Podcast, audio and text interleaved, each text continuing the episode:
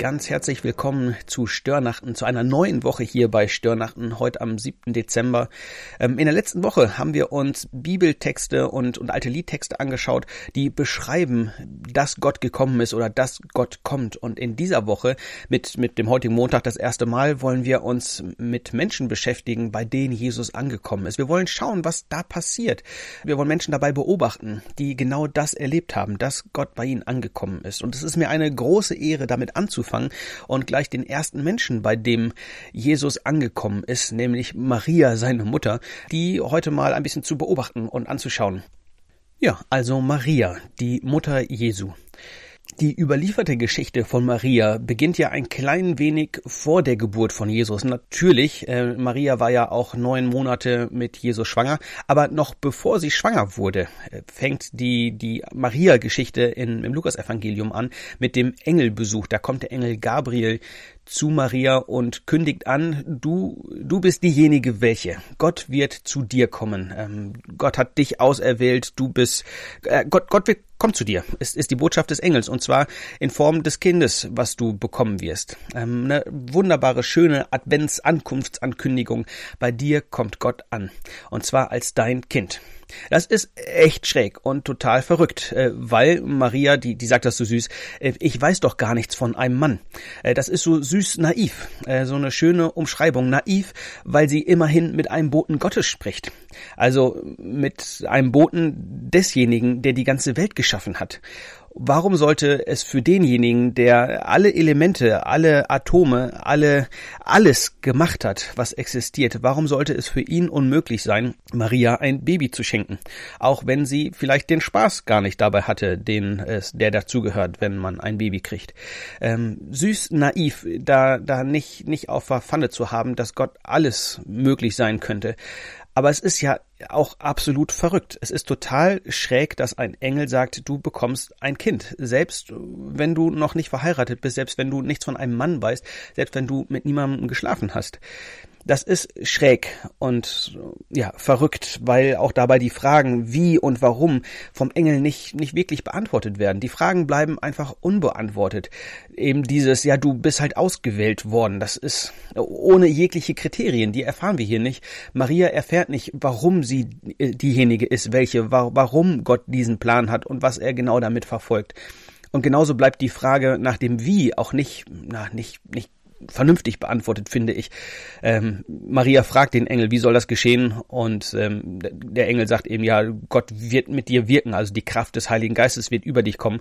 Aber Maria ähm, willigt da irgendwie ein. Das ist, äh, sie, sie findet ihr Okay dazu. Ich glaube, dieses Okay von Maria ist ganz bestimmt einer der Hauptgründe, warum Maria in der alten Kirche und auch noch immer heute so verehrt wird. Es ist ihre Reaktion auf diese Ankündigung. Ich verstehe eben nicht, nicht wirklich, was das soll, aber es ist okay. Es ist okay. Oder wie Maria das in, in Lukas dann ausdrückt, äh, siehe, ich bin des Herrn Magd. Es geschehe, wie du gesagt hast, also wie du, der Engel, ähm, behauptet hast, dass da, was da kommen würde. Sie gibt sich dem hin. Sie akzeptiert das, weil sie die Magd Gottes ist. Maria nimmt das an, was, was Gott für sie vorbereitet hat, wozu Gott sie auserwählt hat, was Gott über ihrem Leben ähm, sich vorgenommen hat.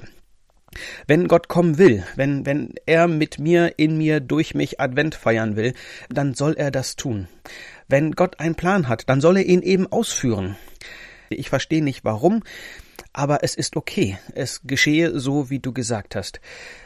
Wahnsinnige Reaktion von Maria. Nicht wirklich nachvollziehbar, weil diese, diese Einwilligung, dieses Okay hatte ja gigantische Konsequenzen.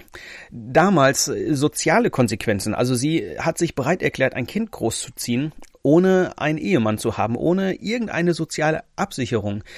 Es gab keinen Vater, der, der für das Kind gesorgt hätte. Es gab niemanden, der, der eine ehelos ge schwanger gewordene Frau aufnimmt, ähm, nur die Hoffnung, dass Josef irgendwie auch sein Okay dazu finden würde und Maria nicht vor die Tür setzt. Aber äh, das war zu dem Zeitpunkt, als Maria ihr Okay gab, noch überhaupt nicht klar. Und natürlich auch die große moralische Keule, die da mitschwingt, dass sie als nicht verheiratete junge Frau auf einmal schwanger wird. Und sie kann schlecht, oder sie hat es wahrscheinlich versucht, aber wie, wie klingt das zu sagen? Ja, da kam halt so ein Engel und der hat gesagt, die Kraft Gottes kommt über mich und der Heilige Geist hat mich geschwängert. Das klingt klingt so schräg. Mit Sicherheit auch damals schon. Und dennoch, trotz dieser Konsequenzen, sagt Maria, ja, ich kann es nicht überblicken, ich weiß noch nicht genau, wie das gut enden soll, aber Gott, wenn, wenn du meinst, dass das richtig ist, dann mach das mal. So kann das sein, wenn, wenn jemand sich bereit erklärt, dass Gott ankommen darf im Leben. Wenn jemand sagt, jawohl, ich feier mit dir Gott Advent. Könnten wir das auch? Könnte ich das? Könntest du das? Wenn Gott etwas über deinem Leben ausspricht und sagt, so und so ist das, könntest du das im Glauben annehmen, auch wenn die Konsequenzen in, in unseren Augen nicht absehbar sind oder vielleicht sogar vor, augenscheinlich vornehmlich erst einmal negativ? Könntest du dir vorstellen, so etwas anzunehmen, wenn Gott einen Boten schickt, wenn Gott dir irgendwie begreiflich macht, hör mal, ähm, das und das denke ich über dich, das und das habe ich mit dir vor. Klar, wenn, wenn ein Engel kommen würde und mir sagen würde, hör mal, du wirst schwanger werden äh, und dein Kind wird Sohn des Höchsten genannt werden. Ähm, also wenn der Engel leibhaftig vor mir steht.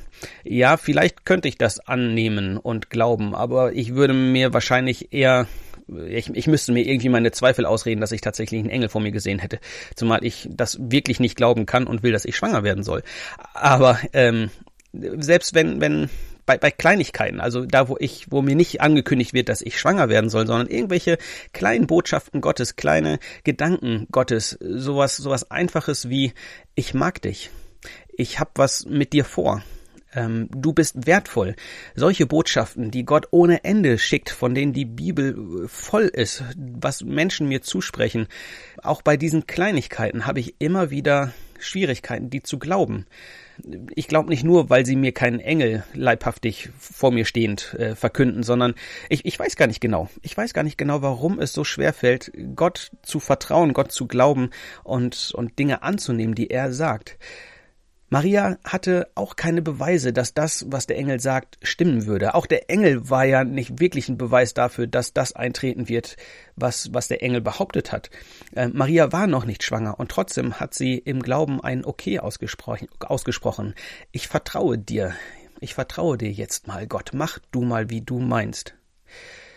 Was sind die Dinge, die wir schwer glauben können, die wir schwer annehmen können? Was sind die Botschaften, die Gott an dich hat? Die, die er vielleicht möchte, dass du sie annimmst, auch im, im Glauben, auch wenn du das nicht sehen kannst im Moment. Vielleicht ist es diese ganz einfache Botschaft, du bist wertvoll. Ich mag dich. Ich hätte da eine Idee, was du machen könntest. Oder ich habe dieses Talent da in dich hineingelegt und möchte eigentlich, dass du das einsetzt. Ich habe da was auf dein Herz gelegt, damit du dich da, damit es dich antreibt, damit es dich motiviert. Die einfache Botschaft vielleicht, hab keine Angst. Hab keine Angst, das zu tun. Hab keine Angst, in den Spiegel zu schauen. Hab keine Angst, du zu sein. Hab keine Angst, ich bin bei dir. Kannst du das im Glauben annehmen? Kannst du den Gedanken, dass Gott zu dir kommen möchte und etwas mit dir vorhat, dich gebrauchen möchte, dich dir Wert beimessen will, einfach weil weil du du bist und Gott Gott ist, kannst du das im Glauben annehmen? Kannst du da dein dein Maria okay drunter setzen, dein ich verstehe nicht warum und ich verstehe auch nicht wirklich wie aber okay, Gott, du bist, du bist Gott und meine Sicht der Dinge ist nicht deine Sicht der Dinge und deine Sicht der Dinge ist so viel größer und weiser und, und besser als all das, was ich beurteilen könnte. Gott, ich vertraue dir. Das ist die, die Geschichte von Maria. Das ist das, was wir mitnehmen können, wenn wir uns angucken, wie Gott, wie Jesus zu Maria gekommen ist. Vertraust du Gott? Kannst du dein Ja, okay dazu setzen, wenn Gott dir etwas sagt, dir etwas zuspricht, mit dir etwas vorhat? Kannst du auch Glaubensschritte wagen, so wie Maria das gewagt hat?